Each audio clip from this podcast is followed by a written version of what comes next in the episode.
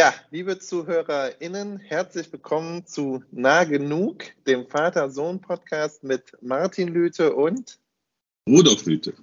Boah, Junge, super lange Pause, aber gut, wird geschnitten. Nee, aber äh, schön, äh, der, der Vater-Sohn-Podcast. Wir sind in der 21. Folge. Ne? Das stimmt. Und das Thema ähm, habe ich vorgegeben. Das Thema lautet diesmal, habe ich mir überlegt, ähm, Zeit. Ähm, und zwar hatte ich gedacht, Zeit vielleicht mit so einem Schrägstrich Alter. Also so, weil ah. man ja, also weil dann kann man ja sozusagen auch wieder so ein Wortspiel machen, ne? Zeitalter und Zeit und Alter. Ja, ja ähm, aber vor allen Dingen, also weil. Der Meister äh, der Wortspiele, ja. Ja, naja, gut, muss ja, ne? Also, ja. wofür werde ich denn hier nicht bezahlt, sozusagen? Dafür. genau. Ja, genau. Das stimmt. Ähm, wir müssen, ähm, äh, äh, also erstmal zwei Sachen vielleicht vorneweg. Äh, zum einen, ich habe auch Zeit ausgewählt, weil ich dachte, es ist vielleicht ein etwas unschuldigeres Thema, nachdem ich da letztes Mal so ausgerastet bin in der letzten Folge und, ähm, und so losgelegt habe. Dann dachte ich, über Zeit kann man vielleicht so ein bisschen unschuldiger reden. Ähm, das andere, ähm, ja, weil mich, Zeit, weil mich Zeit auf verschiedene Art und Weisen interessiert und weil ich eben dachte, ähm, Zeit ist ja auch wahrscheinlich eines der großen philosophischen Themen. Also ich kenne das also in der antiken Philosophie, diese Idee mit äh, Zeit als Fluss. Ist das Heraklit? Ist ja, das, ja, ja, ja, ja. Dass man sozusagen nie in diesen gleichen Fluss steigen kann, ja. ne? Ist das ja, das? Ja. Das ist Die doch Zeit sowas. fließt und, und dann ist es ein genau. anderer Fluss, weil es anderes Wasser ist und so. Ja. Und es ist ähm, natürlich aus meiner Perspektive klar, dass ich jetzt nicht ähm, über Zeit in dem Sinne reden kann, wie jetzt, was weiß ich, Astrophysiker oder so oder Physiker. Also, dass wir jetzt hier ähm, wahrscheinlich nicht, ähm, alles okay? Dass wir jetzt nicht, dass wir jetzt nicht ähm, in ähm, großem Ausmaß hier über Gleichungen von Zeit reden werden. Also antizipiere ich jetzt mal so.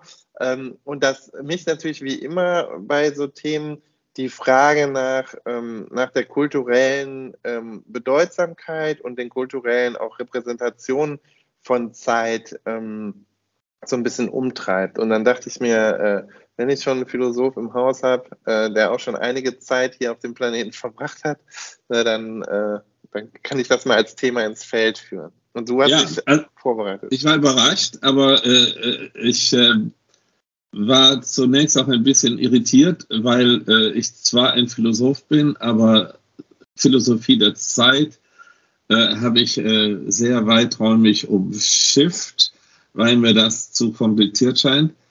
Äh, ich habe dazu äh, Meinungen und auch Kenntnisse, aber wir sind uns völlig einig, dass wir äh, nicht über so komplizierte Zeittheorien äh, sprechen wollen. Äh, und insofern ist dieses äh, genialische Wortspiel von dir mit Zeit-Alter genau das, was ähm, unser Thema ausmachen sollte, nämlich sozusagen erfahrene Zeit. Mhm. Ne, wie, wie, wie man die Zeit als Mensch erfährt. Und dazu, ja, dazu äh, äh, kann ich gleich äh, was sagen. Okay.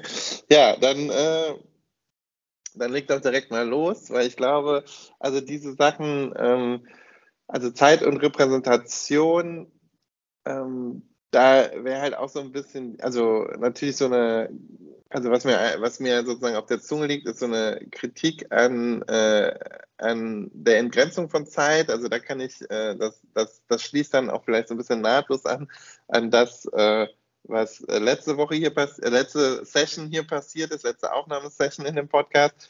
Also sozusagen diese Idee von 24-7, ne? also von also, ja, ja, ja. der sozusagen ne, der, der dauernden ähm, dem, oder dem, dem der Prämisse oder dem, der, der Idee, dass man, dass man das Zeit, also unabhängig von der Tageszeit oder Nachtzeit, halt ähm, wir irgendwie ähm, also kapitalistische ähm, äh, Transaktionen vornehmen können müssen, sozusagen. Ähm, ja, und das andere wäre eben ja, Repräsentation von Zeit und Alter. Und da denke ich halt besonders an so, ja, so, so spielerische Auseinandersetzungen mit Zeit oder Dekonstruktionen von Zeit. Und da würde mich dann auch mal interessieren, was du dazu ja. denkst. Ja. Gut, jetzt sage ich erstmal etwas ganz Allgemeines, nämlich ich äh, verstehe mich als Skeptiker ja. und auch meine Haltung zur äh, Zeit ist in dem Sinne skeptisch, dass ich gerne zitieren würde, ein, also nicht wörtlich, aber dem Sinn nach, äh, einen Gedanken von Augustinus, der dann übrigens auch häufig zitiert wird, nämlich, wenn man mich fragt, äh, äh, nein, wenn man mich nicht fragt, was Zeit ist, dann weiß ich es. Wenn man mich aber fragt, was Zeit ist, dann kann ich es nicht sagen. Also Zeit ist ein sehr, sehr seltsames äh, ähm, Gebilde und deshalb reden wir über Zeit hauptsächlich in Metaphern. Mhm. Äh, die, wichtigste und verbreitetste hast du ja eben schon genannt, nämlich der Fluss der Zeit. Mhm. Ähm, darin äh, ist ja eingeschlossen, dass die Zeit nicht wiederkehrt. Mhm. Äh, äh also ein Moment ist da und dann ist er vergangen. Mhm. Das Zweite, was mir zur Zeit ein, zum Thema Zeit einfällt, ist, äh, dass ich als äh, Kantianer ja Zeit als äh, Formbegriffe verstehe, nämlich die Art und Weise, wie wir unsere Welt ordnen, nämlich in das Nacheinander und das Nebeneinander, also in Raum und Zeit.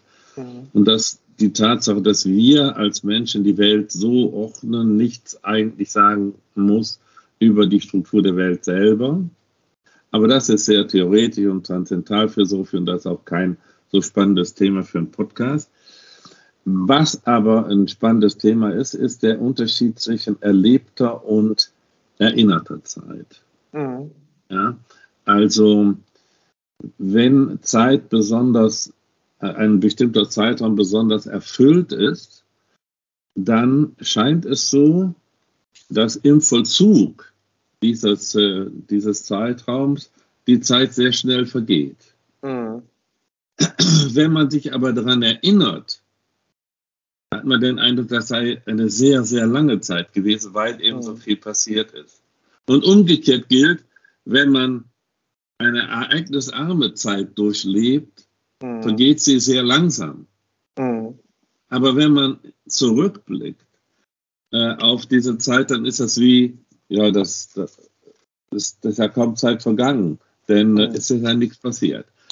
Also daraus äh, leite ich jetzt die Berechnung ab, über Zeit mehr auf der Ebene des ähm, Erlebens von Zeit mhm. zu sprechen.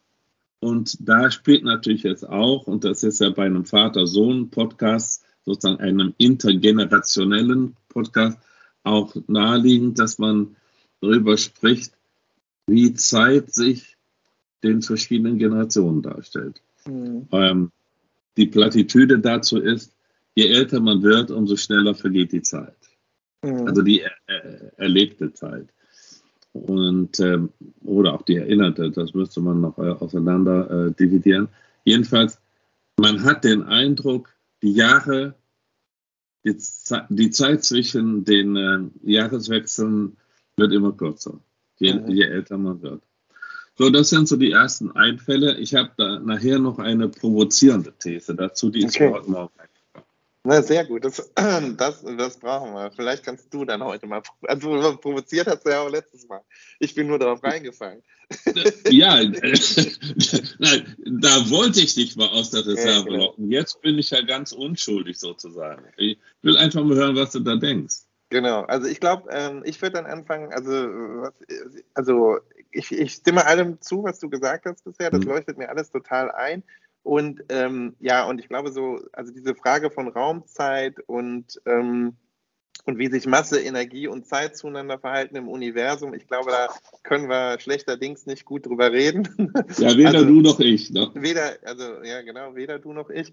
Ähm, und ich glaube, was dann so ein bisschen bleibt für mich, also eine, ähm, eine These oder eine, eine Idee, die man artikulieren könnte, wäre halt sozusagen, wie sich Vorstellungen von Zeit auch kulturhistorisch verändert haben. Und da ist, glaube ich, ähm, also ist so ein typischer, wäre eine typische äh, mögliche Unterscheidung, dass man eben zwischen sowas wie Vormoderne äh, und Moderne ja. unterscheidet, ja. dass sich eben, man könnte sozusagen äh, eine, eine, Definition von Moderne anstreben, die komplett über Zeit funktioniert, glaube ich. Ja. Und das wäre dann die Möglichkeit, also ich glaube, dann, ähm, dann würde die Moderne dadurch gekennzeichnet, dass sich Zeit gleichermaßen ausgedehnt hat und komprimiert wurde.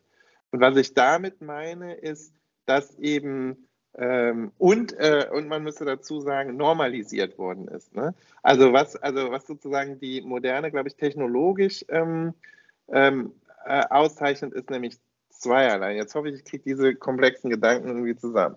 Und zwar und das eine, Genau, das eine ist tatsächlich sozusagen Zeiterfassung ähm, ne, also sozusagen aller Weltuhr und so. Und, äh, und das wird möglich, vor allen Dingen über die te technologischen Erinnern Errungenschaften ähm, von Telegrafie. Ne?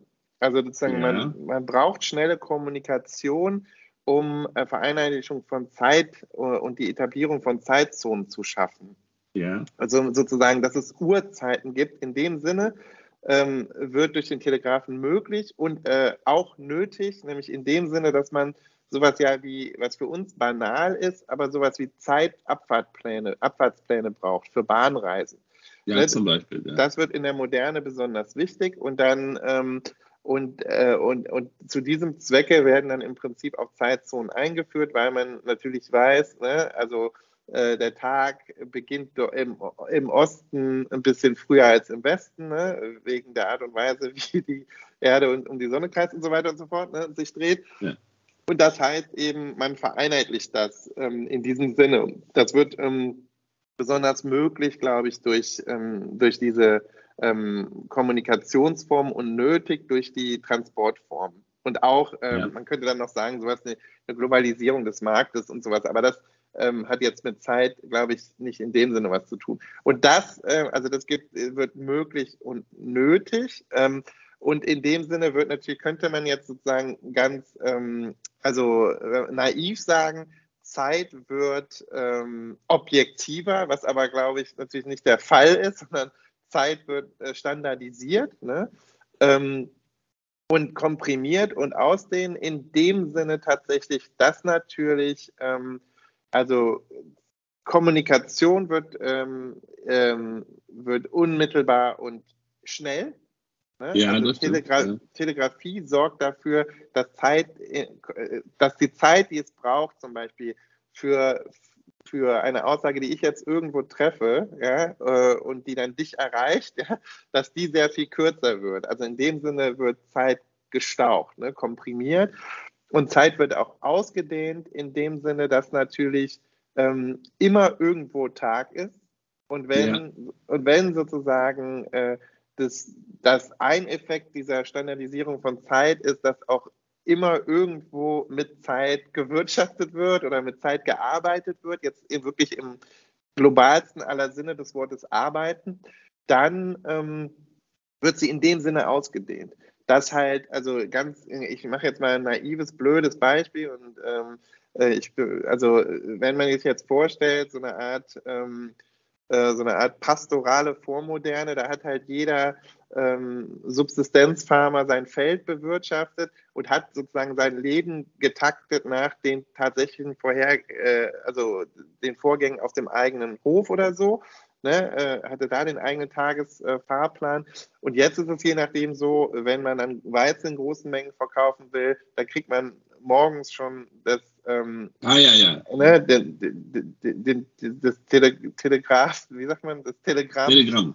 Telegramm mit den entsprechenden Preisen des Marktes oder sowas. Also in dem Sinne ist die Zeit dann ausgedehnt. Ähm, äh, macht das Sinn, was ich jetzt gesagt habe? Also es ist so originell, dass ich da wirklich nochmal drüber nachdenken muss. Ja. Also es ist ein komplexer Gedanke und ähm, überrascht mich. Also ich hatte ich hatte nicht gedacht, dass du da schon so ausgereifte und sehr differenzierte ähm, äh, Vorschläge äh, zu machen hast. Äh, insofern bin ich jetzt in der ähm, Situation des Lernenden. Ja. Äh, äh, es, ich finde es sehr interessant und spannend. Äh, wie weit ich das jetzt auch genau verstanden habe, musste ich dann im Laufe unseres Gesprächs noch zeigen. Ich finde es interessant. Ähm, Äh, und ähm, es leuchtet mir unmittelbar auch ein. Äh, meine, mein Zugang wäre ein naiverer. Ja. Ähm, ich glaube nicht nur das, was ich eben gesagt habe über das Alter, Älterwerden eines Individuums, ähm, ist richtig, sondern auch eine Feststellung, die Kulturphilosophen öfter getroffen haben, nämlich, dass zur Moderne äh, die Erfahrung der Beschleunigung von Zeit. Ja, ja genau. Okay. Ja. ja? Äh, und damit ist gemeint, seit dem 19., frühen 20. Jahrhundert, also auch seit der Telegrafenzeit und so, ja, seit das äh, äh erfunden und äh, wichtig geworden ist, ähm, beschleunigt sie, beschleunigen sich die Veränderungen. Also bei, bei dir war es jetzt ja, über klar. Kommunikation und Interaktion, nicht, war, war, war, dein Fokus. Und mein Fokus wäre, äh, was sich, wodurch sich das Zeiterleben verändert, ist, dass sich äh, die, äh, die, Welt schneller verändert als früher. Ja, genau, also, okay. Also eine Epoche, ja, also eine, ein, Zeitraum relativer Gleichheit von Lebensverhältnissen dauerte vielleicht im Mittelalter ein ganzes Jahrhundert. Äh, äh im, Im 18. Jahrhundert vielleicht nur noch äh, 50 Jahre. Und ab dem 20. Jahrhundert geht es von Jahrzehnt zu Jahrzehnt immer schneller. Genau. Sodass das, was früher noch galt und richtig war, dann jetzt schon überholt ist. Genau. Ne? Okay. Also, dass wir jetzt zum Beispiel diesen Podcast über Skype aufnehmen. Genau, ja, ja. ja. Also das ist auch ein gutes Beispiel, glaube ich. Äh, sorry, bist du fertig? Also, nee, nee, ich, ich genau. Punkt. Punkt, genau. Weil ich finde, dass es zwei Sachen fallen mir dazu ein. Das eine ist für alle Nerds da draußen, so Spiele wie ähm, so lange Strategiespiele, das, der Klassiker wäre dann Civilizations von Sid Meier's. Da ist es genau, da, da passiert nämlich genau das, was du sagst, nämlich in dem Sinne, dass dann das Spiel dafür sorgt, dass die Zeit immer langsamer läuft, also die Jahreszeiten, ja. weil natürlich immer mehr passiert ja. sozusagen. Und das ist, also das ist genau das. Also die Veränderung ähm, über die Jahreszahlen ist viel vehementer und schneller. Ähm, je später sozusagen, also je fortgeschrittener die Zivilisation ist. Ich setze das alles hier in Anführungsstrichen, das können ja. die HörerInnen nicht sehen, aber das ist natürlich die, ähm, also sozusagen diese Fortschrittskritik ne, oder diese Kritik an diesen Fortschrittstheorien, die ist diesem Spiel schon begegnet und ich will nur sagen, äh, ich bin sozusagen mir bewusst, dass das auch ein problematisches Spiel ist, aber ähm, genau das, da, da, sieht man das, da ist das gut implementiert und da ist das sozusagen erfahrbar und sogar spielbar, in diesem Sinne, wie du sagst, ne, diese Beschleunigung. Ja. Ähm, und es ist auch interessant, dass es dann darüber funktioniert, dass das im Prinzip ja die Jahreszahlen dann langsamer laufen. Ne? Ja, ja, also das, das ist so ein, so ein, so ein interessantes, äh, vermeintliches Paradoxon von, von dieser Beschleunigung von Zeit.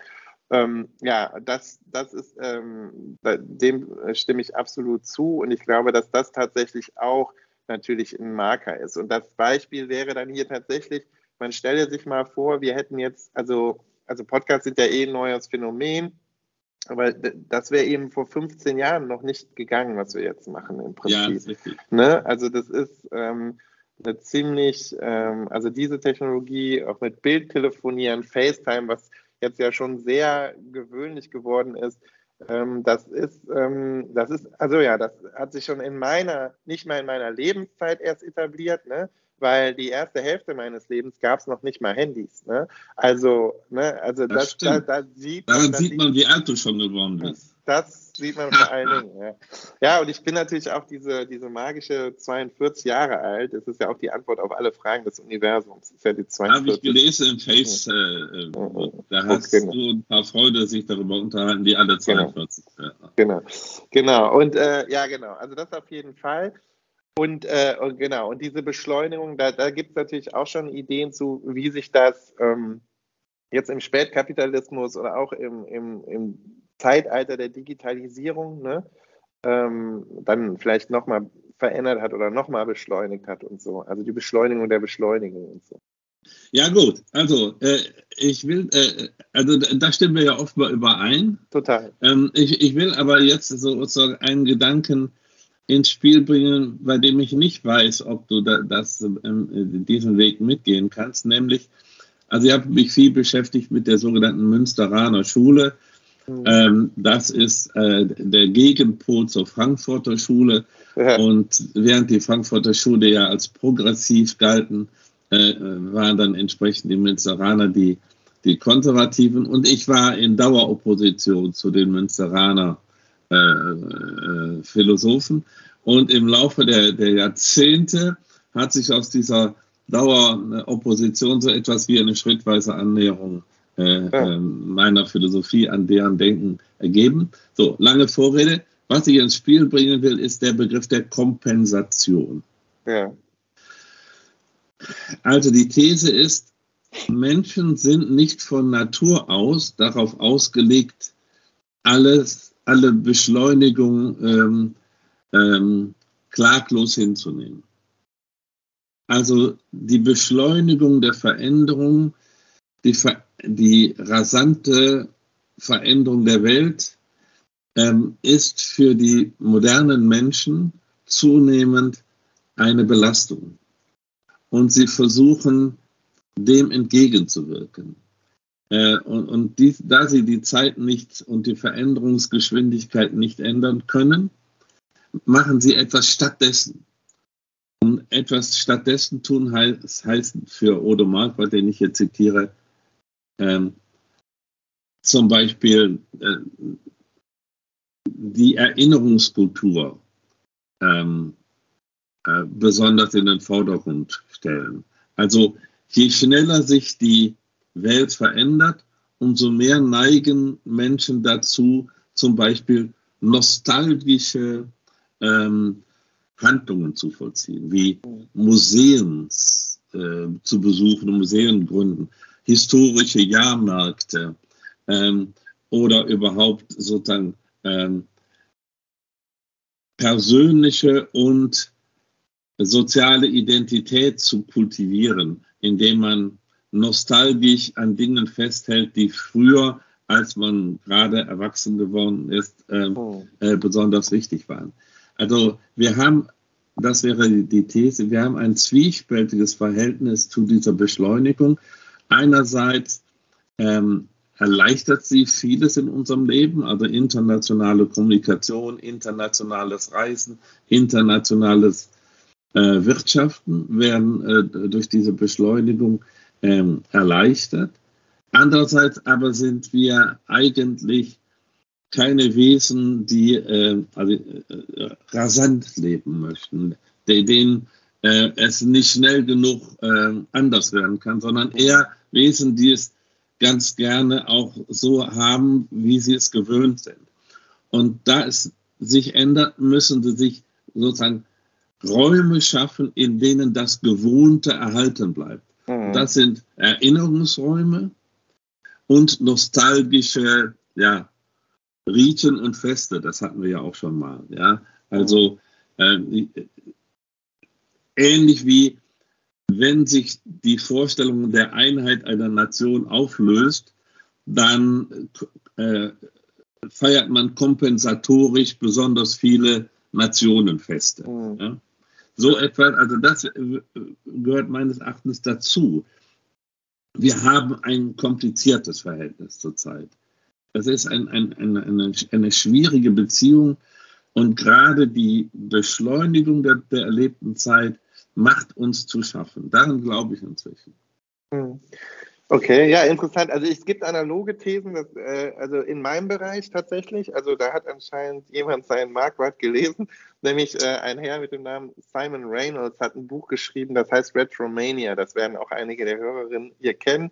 2012 ist das, glaube ich, erschienen. Und da geht es eben genau darum, wie sozusagen äh, im, im, digitalen Jetzt mit all diesen schönen Zukunftstechnologien, so hat man es ja früher noch genannt, ne? ja die vor allen Dingen dazu benutzt werden, ähm, die analoge Vergangenheit ins digitale Jetzt zu holen. Ne?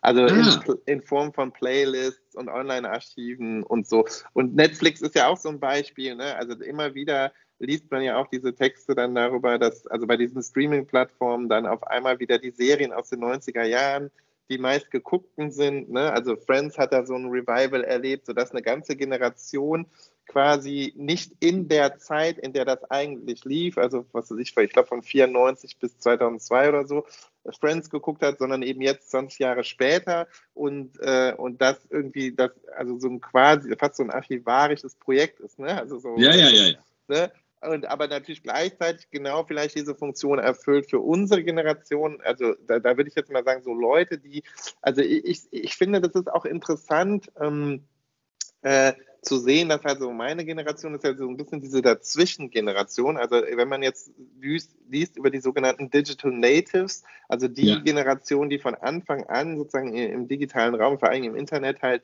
sich heimisch gefühlt haben, da zählen wir halt irgendwie manchmal dazu, manchmal nicht. Also normal ist der Cut-off-Point so 1980, da wäre ich ja zum Beispiel dann gerade nicht mehr drin. Und ich finde, das sieht man auch. Also ich würde sagen, für so die Leute, die ich von früher kenne, die so meine meines Alters sind, das teilt sich so in zwei Gruppen auf. Die, die dem, diesem ganzen ne, Digitalen sehr, sehr skeptisch gegenüberstehen und da auch im Prinzip gar nicht mitziehen. Schaut auch so an meinen Bruder zum Beispiel, ne, ja. der keine Internetpräsenz hat, an andere Jugendfreunde, Freunde, ne, die also ähm, zum Digitalen eigentlich jetzt erst kommen, ähm, über so eine Notwendigkeit im beruflichen Alltag, ne? aber wo das, äh, die zum Beispiel, und auch bezeichnen, die halt aufgehört haben, zum Beispiel digitale Spiele zu spielen mit dem Erwachsenwerden, ne? Während andere, äh, das glaube ich jetzt so wie ich, werde das jetzt wahrscheinlich mein Leben lang machen, auch wenn ich im Altenheim spiele, ich noch Computer so ungefähr, ne? Oder Konsole. Wahrscheinlich dann mit so einer 3D-Brille, Virtual Reality-Brille. Nein, lange Rede, kurzer Sinn. Also ich glaube, dieses, das, diese Theorien gibt es auch. Ich finde es immer, ähm, also ich kann natürlich weniger dazu sagen, ähm, also zu dem Befund über diese Retromanie, ne, um die es da ja. geht da kann man schon sagen, ich glaube, das ist aber so, da würde ich immer sagen, das ist gar nicht so sehr ähm, Teil des Gegenwärtigen. Also da würde ich immer vorsichtig sein. Ich glaube, so eine Retromanie ist einfach in Popkultur eingeschrieben, immer schon. Popkultur erinnert sich immer an Popkultur, seitdem es Popkultur gibt. Aber das wäre ein Zeichen der Moderne, meiner Meinung nach. So ja, da stimme ich zu. Und, zu. Genau. Und ja, also der, der macht so ein Argument, dass das besonders mit der digitalen Kultur zusammenhängt. Das, das, das glaube ich, glaub, ich nicht das hat, glaube ich, mehr damit zu tun, dass man es jetzt kann und dass, es, dass man es teilen kann und dass es einfacher geworden ist. Blablabla, ähm, ist aber auch egal. Ähm, also das ist sozusagen ein, ein, Marker für Moderne. Und ich kann, du wirst es mir verzeihen, natürlich jetzt nichts sagen über die Münsteraner Schule, in dem Sinne, dass, ähm, dass ich nicht sagen kann, ob sozusagen, ich, ich sage ja ungern Sachen über das Menschsein, sozusagen. Ja, also das, das, ich. Ne, das, das, also ich kann halt nicht jetzt. Das ehrt sagen, dich in gewisser Weise. Ja, ich finde, das ist halt, das sollen die Philosophen machen. Ne? Mich, also, ja. ne, aber ich kann es eben nicht, ich kann jetzt nicht sagen, ob ob die Beschleunigung uns zu schaffen macht und wir deshalb sozusagen retromanisch werden, ne? ähm, das, das weiß ich nicht. Also da kann ich nichts zu sagen. Und ich glaube, da bräuchte es vielleicht dann auch mehr als die Philosophie, da bräuchte es dann auch die Ethnographie und die Soziologie oder so, um das ähm, ja, ja, das stimmt, das stimmt. Ja. Äh, also äh, ich spreche ja hier in dem Podcast äh, nicht nur als Vertreter einer Generation, sondern eben auch als Philosoph und dann fällt einem sowas ein. Äh, und äh, das ist ein schöner, schöner Begriff, äh, Retromanie. Mhm. Ähm, und zwar ist das deshalb ein schöner Begriff, weil Manien sind ja psychische Störungen. Nicht? Genau, ja. Äh, äh, und deshalb, also wir also ich verwende in meiner Kulturphilosophie äh, einen neutraleren Begriff, nämlich Nostalgismus. Also Nostalgie, finde ich, ist ein normaler Zustand. Naja, jeder äh, Menschen, auch. Menschen sind äh, nostalgisch. Mhm. Äh, und Nostalgismus wäre dann eine Übertreibung dieser Tendenz. Mhm. Äh, aber das würde ich noch nicht als manisch beschreiben. Mhm. Ähm, mir leuchtet Folgendes ein. Und da, da gibt es empirische Befunde, dass die Gründung von Museen äh, der Besuch von Museen, die Etablierung von historischen Jahrmärkten, die Wiederentdeckung von lokalen äh, äh, Festtraditionen in den Jahrzehnten seit 1970 drastisch zugenommen hat. Ähm, und im gleichen Zeitraum ist die technische Veränderung besonders beschleunigt worden. Mhm. Insbesondere natürlich später dann durch Digitalisierung, aber es fing schon an mit äh, den, äh, äh, Kommunikationsformen. Also insofern, man kann sagen, da gibt es vielleicht, das ist ein Zufall, aber Philosophen neigen dann dazu, diesen Zufall nicht als Zufall zu interpretieren, sondern als eine Art äh, Verhältnis, das sich gegenseitig bedingt. Mhm. Und meine Haltung dazu ist, Nostalgismus ist äh, problematisch. Ähm, und meine Haltung ist ferner, auch Utopismus ist problematisch. Ja, haben wir schon drüber geredet. Da haben wir nämlich schon drüber geredet und ich bin ja ein Präsentist. Ja. Ich glaube, man soll sich auf die jeweilige Gegenwart konzentrieren. Und dafür habe ich jetzt, dazu habe ich jetzt das äh, eben schon angekündigte, äh, äh, die eben schon angekündigte These. Ich glaube, man könnte dafür, die, äh, dafür argumentieren, dass es Zeit, äh, so wie wir uns das normalerweise denken, nämlich Vergangenheit, Gegenwart, Zukunft, äh, nicht in diesem Sinne gibt. Mhm. Dass wenn wir über Zeit sinnvoll reden, wir eigentlich nur die Zukunft meinen können. Denn die Gegenwart ist sozusagen ein fiktiver, ein erdachter Moment, in dem die Zukunft zur Vergangenheit wird. Mhm. Ähm, also existiert eigentlich streng genommen die Gegenwart nicht. Und die Vergangenheit ist nicht mehr in dem gleichen Sinne zeitlich. Denn äh, sie ist ja erstarrt. Nicht? Das, was passiert ist, ist ein Faktum. Da fließt nichts mehr. Da ist etwas geschaffen worden. Ja. ja. Äh, und insofern erinnerte Zeit ist eigentlich nicht mehr Zeit. Denn da fließt ja nichts mehr. Mhm. Da haben wir sozusagen einen Block von geronnenem, äh, sagt mhm. Sartre, also sozusagen verfestigt. Materialität. Materialität, bloße Materialität. Während das einzige Moment in dieser Zeit-Trias, ja, ähm, den Ekstasen der Zeit, sagen wir dann, äh, das wirklich äh, mit, dem, mit der verbreiteten Metapher des Fließens sinnvoll verbunden werden kann, ist die Zukunft. Die Zukunft fließt auf uns zu. Also wenn wir über Zeit reden, reden wir sozusagen eigentlich über die uns verfügbare Zeit und betrachten sie als den Raum, in dem wir noch handeln können.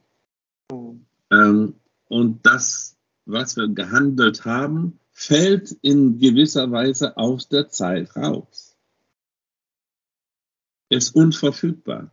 Mhm. Wenn ich jetzt heute lauter Mist erzähle, ja, dann ist das geschehen. Dann mhm. kann ich das zwar noch korrigieren in unserem nächsten Podcast, aber es bleibt als das, was ich gesagt habe, unverfügbar. Es kann nicht mehr nicht gesagt werden mhm. und nicht gesagt worden sein. Ja. Insofern meine ich, äh, wenn man ganz ehrlich ist, reden wir hier über die Art und Weise, wie Menschen Zukunft erleben. Ja, also ich glaube, das, ja, das leuchtet mir total ein, sozusagen als philosophischer Gedanke über das In der Welt sein ne, ja. von uns. Ähm, und dann ist, glaube ich, dann kommt halt vielleicht als, wo heute wird aber heute ist Heavy Lifting, du. Äh, äh, heute, ähm, also dann kommt halt eben hinzu, glaube ich, dass natürlich die Vergangenheit in ihrer Materialität dann wieder eigentlich erfahrbar ja nur wird über Erzählungen. Und ja, da das, ist, und da ja. ist dann die, die weitere Komplikation, dass ja, also Selbsterinnerungen sind ja Formen von Selbsterzählungen, da haben wir ja auch ja. schon drüber geredet. Und wenn man jetzt sagt, dann kommt ja die zusätzliche Komponente der erzählten und der zu erzählenden Zeit sozusagen. Ne? Ja. Also äh, mit rein, also dass sozusagen die Vergangenheit ja trotzdem nur in der Gegenwart, also in, in dem Erzählen, in dem Akt des Erzählens als präsentisch, ne, wieder erlebbar wird mit all den Problemen, die das eben äh, mit sich bringt. Und da wäre ich in dem Sinne, bin ich da nämlich skeptisch und du ja bestimmt auch, dass man, wie, dass man also erlebt es ja auch nur ganz schlecht. Also sozusagen, du hast es eben faktisch genannt. Also man wird dieser Materialität der Vergangenheit eigentlich in der Erzählung nie gerecht. Wegen der Erzähl- und Selektionsprozesse, der Limitation von Sprache, natürlich der, ähm, dem Problem unserer Psyche und wie sich das zur Erinnerung verhält und so. Ähm, ne? Und insofern ist, ist es tatsächlich, finde ich, also da ist es dann so, im Erzählen wird Zeit ja dann besonders tricky. Ja, also äh, ich meine, tatsächlich ist das jetzt heute ein sehr intellektueller äh, Podcast äh, äh, und ich hoffe, dass wir die Leute nicht allzu sehr irritieren. Aber nur haben wir nochmal damit angefangen und äh, jetzt will ich es auch konsequent zu Ende äh, machen. Ja, ich habe mich sehr viel beschäftigt mit Erinnerung äh, Theorie der historischen Erfahrung entwickelt. Und die Skepsis, die, die, du, die du da hast, die teile ich. Und die steht in einem komischen Verhältnis zu dem Satz, den ich eben gesagt habe, das Vergangene ist faktisch. Genau, ja? das klingt äh, ja so Ich glaube, das stimmt im Sinne von unverfügbar. Äh, das Geschehene ist geschehen. Man kann es nicht im Nachhinein ungeschehen machen. Ähm, in dem Sinne äh, gilt der Satz. Aber äh, das Unverfügbarsein hat noch einen anderen Aspekt, nämlich tatsächlich reden wir ja über Vergangenheit. Tatsächlich erinnern wir ja das Vergangene. Und das ist dann wieder von vielen subjektiven und sozialen Bedingungen und von ähm, Zufälligkeitsfaktoren abhängig, sodass man sagen kann, paradoxerweise hat jede Generation ihre eigene Geschichte, ihre eigene Geschichtserfahrung. Nicht? Und zwar deshalb, weil sie das Vergangene aus, äh, äh, aus dem Lichte der jetzigen Gegenwart sieht, sodass man sagen kann, was meine Eltern, also deine Großeltern, über das 19. Jahrhundert und den Ersten Weltkrieg gedacht haben, ist notwendig etwas anderes als das, was ich darüber gedacht habe, weil ich aus einer anderen späteren Situation das beurteile, sodass die Spätfolgen, die meine Eltern noch nicht haben sehen können, ähm, mit in den Kalkül und die Bewertung der Vergangenheit einzieht. Und dann kommen noch die ganzen Subjektivitätsprobleme und dass man sich gerne auch was vormacht, wenn es um die eigene Geschichte geht, dass man äh, die Erinnerung so auswählt, dass man in der Erinnerung nicht äh, unnötig schlecht dasteht und all diese Dinge. Also, äh, einerseits sind die Fakt, äh, ist die Vergangenheit unverfügbar im Sinne von, sie steht fest.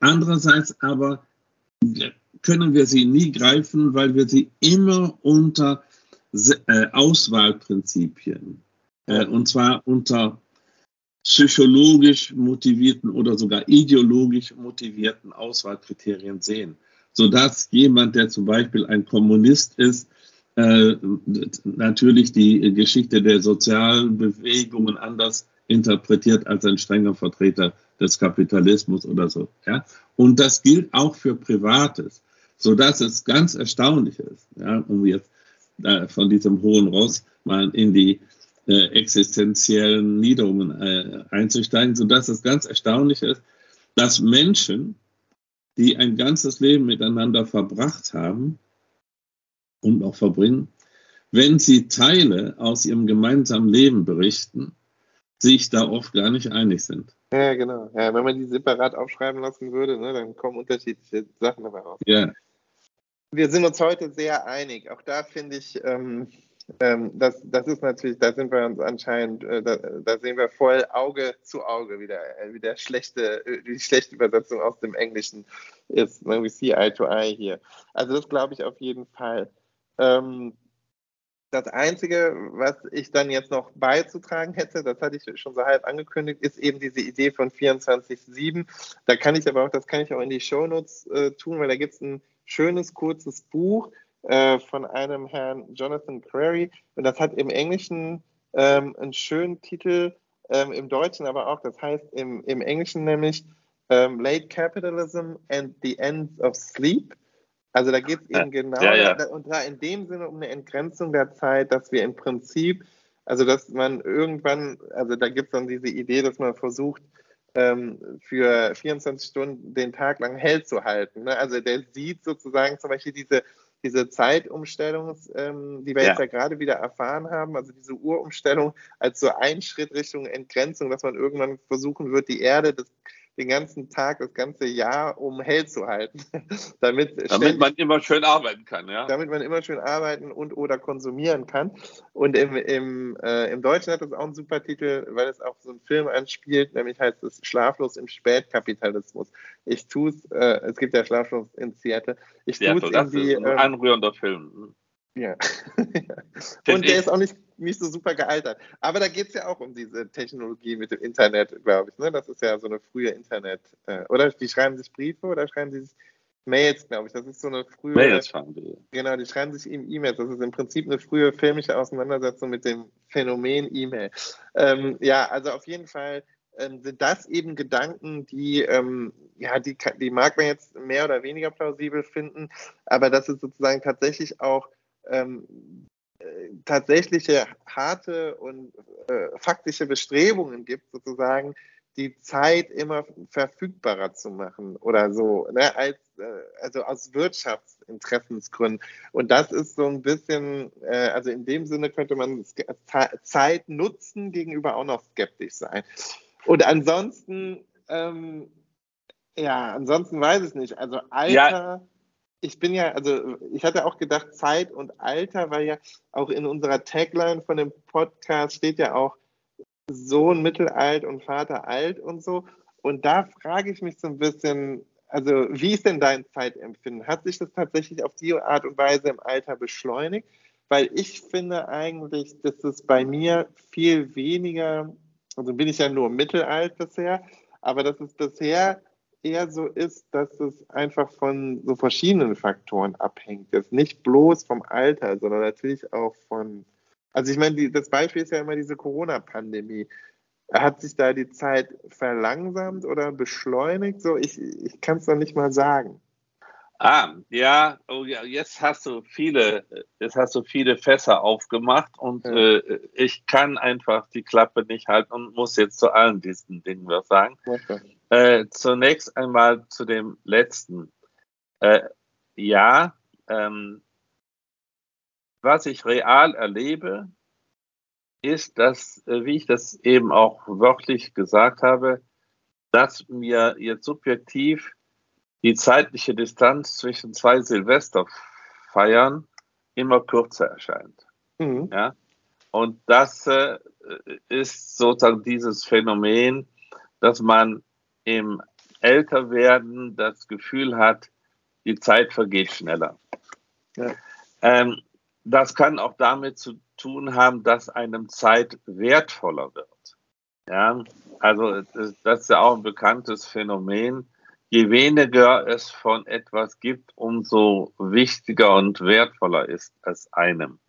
Und das ist nun ein Faktum, dass ähm, ähm, Menschen ja nicht beliebig alt werden, äh, sodass, wenn man schon über 70 ist, wie das ja bei mir der Fall ist, man das Ende kommen sieht.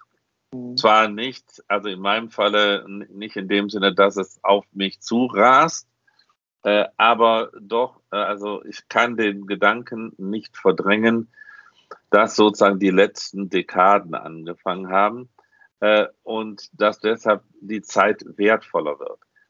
Und weil sie wertvoller ist, bedauert man mehr, dass schon wieder so viel davon vergangen ist. Ja, mhm. das ist, glaube ich, für mich das wichtigste Erlebnis in dem Zusammenhang. Ähm, das andere ist, äh, ja, ich, äh, ich habe ein zwiespältiges Verhältnis zum Älterwerden und das kann man ähm, wie folgt beschreiben. Auch ein schöner Satz, den ich mal irgendwo gehört habe. Alle wollen alt werden, aber keiner, nein, alle wollen lange, äh, alle wollen lange leben, aber keiner will alt werden. Genau, das ist ja? das. Ja, äh, alle wollen lange leben, aber keiner will alt werden. Das habe ich nicht. Also ich betrachte das Altwerden nicht, also noch nicht, vielleicht mit den Gebrechen, wenn sie denn zunehmen, ändert sich das. Ähm, ich, ähm, betrachte das Altwerden nicht im Wesentlichen als ein trauriges Schicksal, sondern zunächst einmal als ein Geschenk, als ein, ein Geschenk von Zeit. Es hätte ja sein können, dass ich schon verstorben bin. Also wir haben ja viele Freunde jetzt in den letzten Jahren verloren, die sogar zum Teil noch jünger waren als ich. Also äh, nein, ich betrachte das nicht hauptsächlich als Last, sondern hauptsächlich als geschenkte Zeit. Aber ich sehe durchaus, dass ähm, vieles mühsamer wird. Also die erlebte Zeit ist in dem Sinne auch eine Zeit zunehmender Mühsal. Ähm, ich konnte früher zum Beispiel länger arbeiten, ja, als heute. Ähm, und als du eben diese kapitalistische Perspektive eröffnetest, dachte ich, hoffentlich geraten wir nicht wieder in den Strudel, in dem wir beim letzten Mal geraten sind. Insofern würde ich über diese kapitalistische Perspektive und das Wirtschaften und dergleichen äh, die, lieber nichts sagen. Aber ähm, was äh, sozusagen die Ausdehnung, ähm, die Ausdehnung der Lebensmöglichkeiten durch die Modernisierung, die technische Modernisierung der Welt betrifft, will ich noch ein, ein Bekenntnis machen. Äh, und das zeigt vielleicht, weiß ich aber nicht, vielleicht zeigt es auch den Unterschied unserer Generationen. Es ist für mich typisch, im Unterschied übrigens äh, zu deiner Mutter, und insofern stimmt das mit den Generationen schon äh, gar nicht, dass ich erst einmal alle Neuerungen problematisch finde.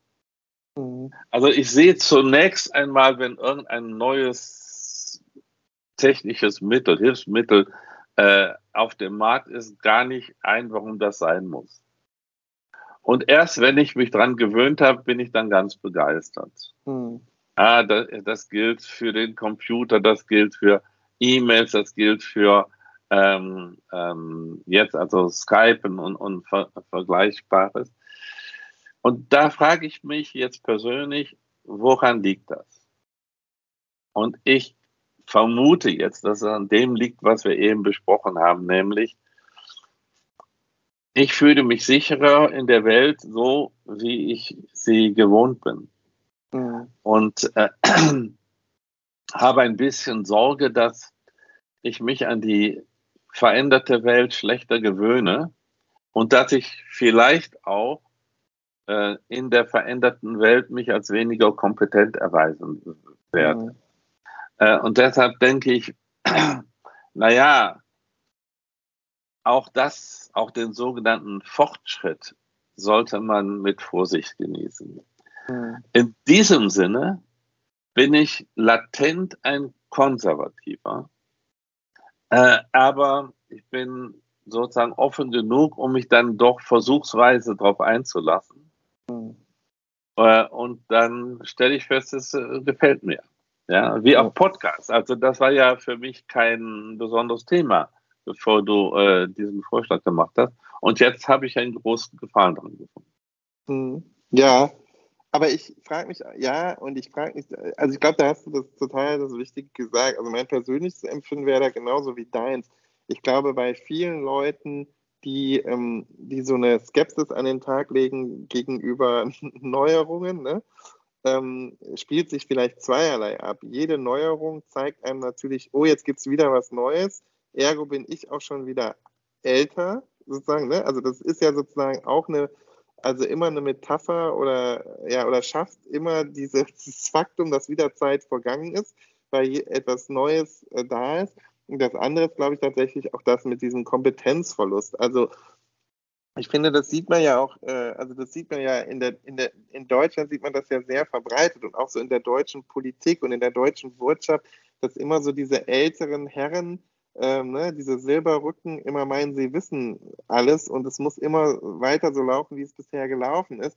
Ähm, das hat, glaube ich, auch viel damit zu, also da hängt zum einen natürlich reale Macht dran und zum anderen aber auch natürlich die Sorge um die, ähm, ja, um, um den Verlust der eigenen Kompetenz. Ne? Also ich glaube, ja, in, in, dem Sinne ist es halt immer, ähm, und, Und ich glaube, also es ist ja auch eine der großen Erzählungen unserer Zeit, ist ja tatsächlich, dass sich die Menschheit über diese technologischen Errungenschaften in mancherlei Hinsicht selber abschafft. Also zum Beispiel als Arbeit, ne, dass Roboter uns ersetzen und Automatisierung ja, ja. und so weiter. Und ich glaube, dass das äh, künstliche Intelligenz und so, das sind ja diese großen Themen und dass da bei, ähm, bei manchen so eine Skepsis herrscht, auch weil sie nicht wissen, wie man selber damit umzugehen hat, das finde ich ist, ich erlebe das eben auch bei den ähm, ja, bei den Kolleginnen, die jetzt so langsam, sage ich mal, ähm, Richtung Rentenalter gehen, die, da, da, merkt man natürlich, dass die Erfahrung mit der, ja auch jetzt durch die Pandemie, ne, mit dem digitalen Unterrichten und so weiter, was da alles gefragt war, dass, dass da natürlich ähm, dann ist, dann ist man schnell als Professorin auf eine Art und Weise gefragt, die dann halt eben über die eigenen, ja, sehr stark etablierten Kompetenzen dann hinausgehen. Und da ist, glaube ich, dann die Sorge ne, pronunziert, dass man irgendwie ähm, da versagt. Und wer gibt ja, sich schon richtig. gerne, ne, wer gibt sich schon gerne die Blöße? Und ich meine, ich merke das tatsächlich auch, weil es ist natürlich auch so, ich meine, alle äh, ZuhörerInnen ähm, meiner Generation wissen jetzt, was ich meine. Also es ist ja auch so, also in, es ist ja auch so, also wie ihr FaceTimet oder so, dass man halt immer nur eure halben Gesichter sieht und so, ne? Und dass, dass man sich aus Versehen anruft und so. Das, also das ist ja so für unsere Generation, also das ja. ist immer so lustig, ne? Weil man so denkt, aber ihr seht doch auch das Bild, was ich sehe. Warum seht ihr nicht, dass ihr nur halb reinguckt oder viel zu nah seid oder so? Ne, diese Sachen. Und man findet das dann lustig. Und ich merke auch, teilweise hört dann da der Spaß auf. Also du bist ja sehr selbstironisch und sehr humorvoll. Aber manchmal kannst du in diesen Momenten auch so ein bisschen, ähm, äh, sage ich mal, ähm, äh, pingelig äh, werden. Ja, äh, äh, empfindlich. Empfindlich, das meine ich. Gut, ja, gut. Das hat, wie du richtig äh, gesagt hast, natürlich damit zu tun, dass man nicht äh, freudvoll zur Kenntnis nimmt, dass man jetzt das wieder nicht hingekriegt hat. Ja, ja, ja ähm, ein gutes Beispiel dafür ist das Folgende. Also als diese Pandemie losging, äh, habe ich meine Lehre zunächst äh, unterbrochen, ja. weil ich keine Lust hatte, äh, dieses Experiment mit Zoom äh, über mich ergehen zu lassen. Und zwar aus dem Grund, weil es mir erstens lästig war, diese technische Einrichtung da ähm, machen zu müssen. Und zweitens ich auch dachte, na ja, also wie man Face-to-Face -face lehrt, das weiß ich seit 50 Jahren, ja. mache ich das. Aber wie man das jetzt über, über so ein, eine Art Face, äh, äh, äh nee, sagen wir, wie äh, über eine Art Skype-System macht, äh, mit äh, 20 Leuten, ähm, die, die sich zugeschaltet haben mit oder ohne Kamera oder auch, also das, das war mir unheimlich. Und dann aber zeigte sich die andere Seite, nämlich ich wollte auch nicht aufhören mit dieser Lehrtätigkeit, wenn mir das so, so wichtig ist und Freude macht. Und dann habe ich mich auf dieses Experiment eingelassen und ich bin irgendwie auch ganz stolz, dass es mir gelungen ist, auch auf diese Weise zu lehren. Aber äh, jetzt kommt wieder der andere Gegenschlag. Ähm, ich habe 50 Jahre lang anders gelehrt und daran bin ich gewöhnt und da fühle ich mich heimisch. Okay. Sodass ich jetzt sehr froh bin, dass ich jedenfalls im Sommersemester wieder Präsenzveranstaltungen machen kann ob das dann im Wintersemester wieder äh, äh, möglich ist, weiß man auch nicht. Aber dann weiß ich jetzt auch nicht, ob ich dann noch äh, nicht mal wieder eine Pause mache. Also, ja, das Vertraute, und das ist ja schon ein Thema, das hier in dem Zeit-Podcast ähm, äh, wichtig ist. Das Vertraute ist auch das, worin wir uns heimisch fühlen. Und du hast recht, ja, wir, also sowohl deine Mutter als auch ich, äh, zeigen äh, gewisse, sagen wir mal, Inkompetenzen äh, in der Bewältigung dieser modernen Kommunikation. Nee, vor allen Dingen, ja, aber ich finde, die Inkompetenzen sind bei euch überhaupt nicht. Was mir dann mehr auffällt, ist halt die Empfindlichkeiten. Also ich ah. finde, die Empfindlichkeit ist viel, viel auffälliger und augenscheinlicher als die Inkompetenz. Ich finde, für also ich glaube, das ist natürlich das, also jetzt ein Appell an meine Generation. Wir müssen natürlich auch viel verständnisvoller sein eigentlich, weil es genau weil diese, ähm, diese Technologien, ähm, schon wir müssen uns ja damit vertraut machen. Also wie viel muss ich halt googeln, um äh, Funktionen von einem Telefon oder so rauszufinden. Und vieles weiß ich dann auch nicht und finde das per Zufall raus oder so. Ich, und ich meine, ich kann ja auch nicht wirklich mit Computern arbeiten, in dem Sinne, dass ich da was reparieren könnte, wenn was nicht funktioniert. Also ich kann nicht ins Betriebssystem mich einloggen und da rumprogrammieren. Und wer kann das schon? Ne? Das ist ja, das sind ja wirklich, ist ja eine, eine absolute Minderheit der Leute auf der Welt, die das überhaupt noch verstehen. Ja, aber die laufen dann auch rum, als ob sie die Welt erfunden ja, das, hätten. Ja, gut, das auf jeden Fall. Aber, ne, aber für uns Benutzer, natürlich ist es so, dass ihr euch da noch mehr dran gewöhnen musstet. Ich meine, ne, ist ja klar, je länger und vertrauter man mit etwas ist, desto größer dann die, ähm, die Umgewöhnung. Aber das, deshalb, da müssten wir als Generation verständnisvoller sein, aber es ist halt auch so lustig. Und da, das wiederum ist natürlich dann, ähm, das ist das, was ich merke, weil ihr sonst, also ich meine, ja, ich finde, gut, die Mama, die hat so Themen, da ist sie empfindlich, aber du bist ja eigentlich sehr unempfindlich und auch ironisch, äh, selbstironisch.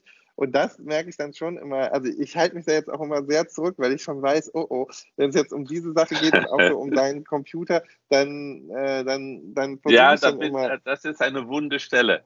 Pass auf, aber äh, ich will diesen Podcast nicht beschließen, ohne okay. einen kleinen Gegenschlag auszu, äh, zu einem kleinen Gegenschlag auszuholen. Cool.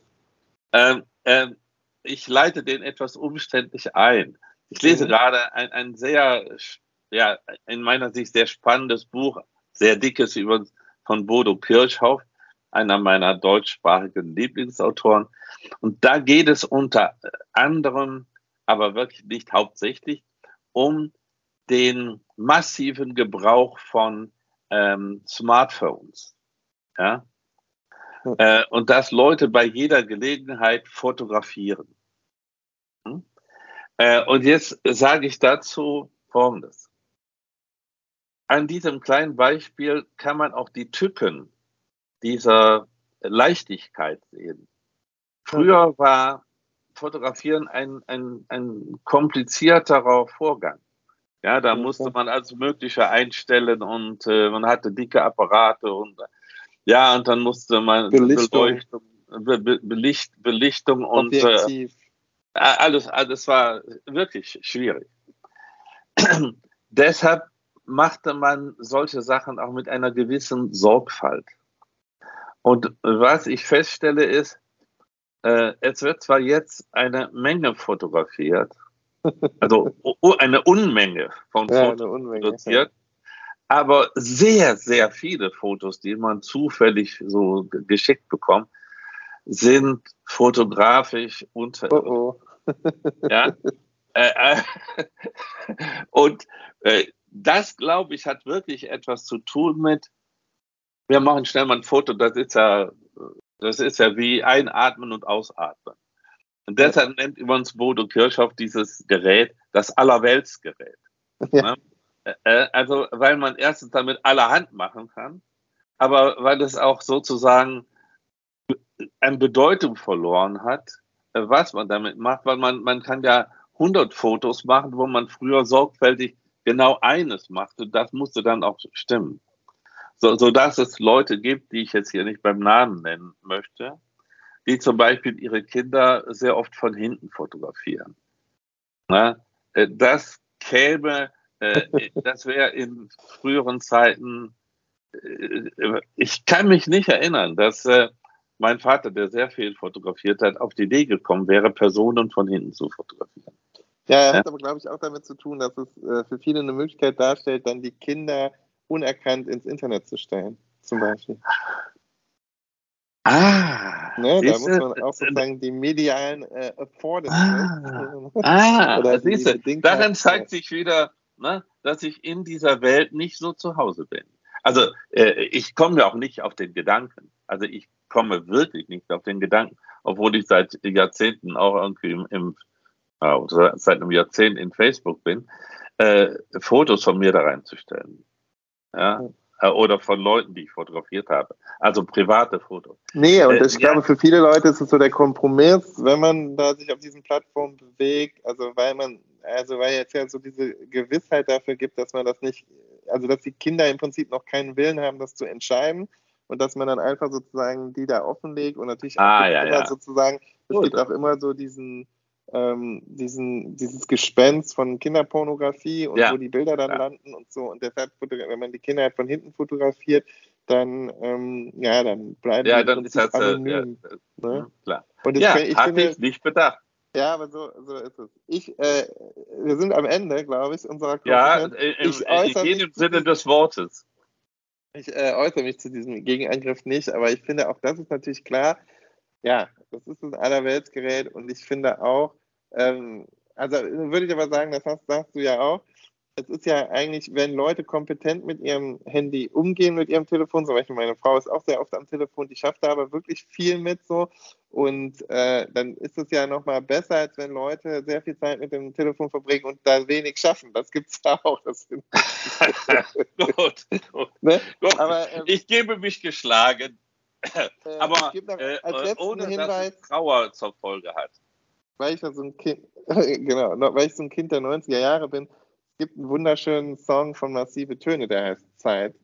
Und den finde ich sehr schön. Äh, ähm, und äh, ja, da gibt es auch einige wunderbar zitierbare Passagen drin, die, ähm, äh, die ich jetzt aber nicht hier parat habe, aber äh, hört, hört euch den mal an. Zeit, massive Töne. Tue ich auch in die Shownotes. Wir tun viel in die Shownotes. Ähm, ich, Heute äh, machen wir vieles in die Shownotes, ja. ja, unser, unser Ah. eigenes kleines Archiv. Ne? Das ist dann unser Sozusagen. Ein Zeitarchiv. Ha, na gut, ein. Zeit. Ja, ich danke dir. Es, äh, es, war, äh, es war sehr, sehr abstrakt und kompliziert heute, aber ich habe es äh, genossen. Ich auch, wie immer. Hat Spaß gemacht. Ja, also, bis bald. Ne? Eine ruhigere Folge mal, ohne einen keifenden Martin, war auch mal schön. Ähm, äh, ich meine, das ist ja bisher nur ein einziges Mal vorgekommen, dass du etwas äh, heftiger wurdest. Insofern muss man das auch nicht überbewerten. Grüß Also- die Mama und macht's Ja. gut, ne? Ja, grüßt du auch deine Familie. Ne? Tschüss. Jo, ich. Bis dann, tschüss.